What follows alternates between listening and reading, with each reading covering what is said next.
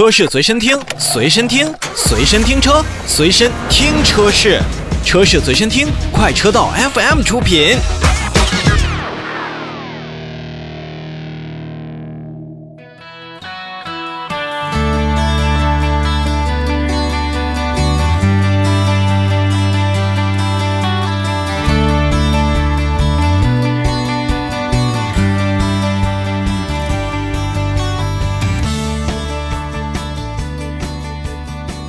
虽说国内的 SUV 市场火的不行，但你要说买一辆纯种的越野车，那在国内十五到二十万这个级别还真的不算特别多。尤其是我们的自主品牌，好像也是有哈佛在做这样的事情。其实呢，北汽一直也在做 BJ40，也就是咱们说的北汽四零。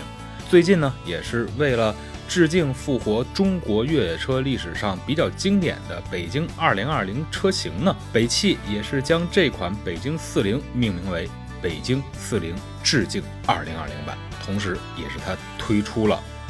BJ 四零的短轴距版本，前两天已经公布了售价十七和二十一万元，那分别分为侠客和至尊，其中呢至尊版车型将配备三把锁。也基本上得到了最好的一个越野的硬件条件。说到短轴呢，那么车身肯定不会太长。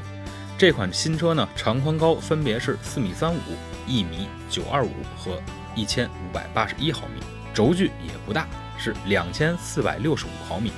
但最小的离地间隙是两百二十毫米，接近角有三十七度，离去角也有三十一度，纵向的通过角也有二十四度。基本上说可以做到一个短小精悍，哎，透着比较浓的越野气息。而作为越野车，可玩度如何，那一定是评判一个硬派越野的关键所在。刚才所提到的短轴、三把锁，那应该是必备因素。另外呢，我们大家熟悉的吉普牧马人，它的可拆卸顶棚也一定是很多越野玩家的心头好。那这次呢？北京四零致敬二零二零版的外观设计就是有组合式的开放车身设计，它可以拆下顶棚部分，分分钟把这款新车变成一个敞篷跑车。再拆下两个门，就可以进入究极的越野终极状态。加上一些外观的设定，包括车身拉花也印有二零二零的字样和四乘四字样，基本上就让您想到了在当年北京二零二零的。昔日荣光了，有了三把锁，有了各种可拆卸的顶棚和车门，那么这款车究竟用了什么样的动力呢？之前呢，在北京四零上用到的是老款的发动机，但现在呢，已经和北京四零城市越野版的发动机用了相同的动力总成，采用 2.0T 高效蜂巢发动机，最大输出功率165千瓦，最大扭矩380牛米，而匹配的。是来自于采埃孚的八 AT 自动变速箱，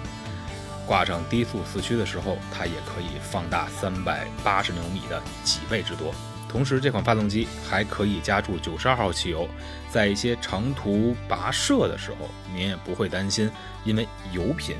会影响到这辆车的行驶性能。究其根本呢，这款北京四零致敬二零二零版，一定也是大家的玩具车所在。而更多的实用性、更多的越野元素的加入，也是会让这款短轴版的车型，让更多喜欢越野、喜欢出去玩的消费者去关注它。好了，说完两款车型过后呢，今天的新车来了就暂告一个段落。稍后要跟大家说的是新能源汽车的电池租用计划。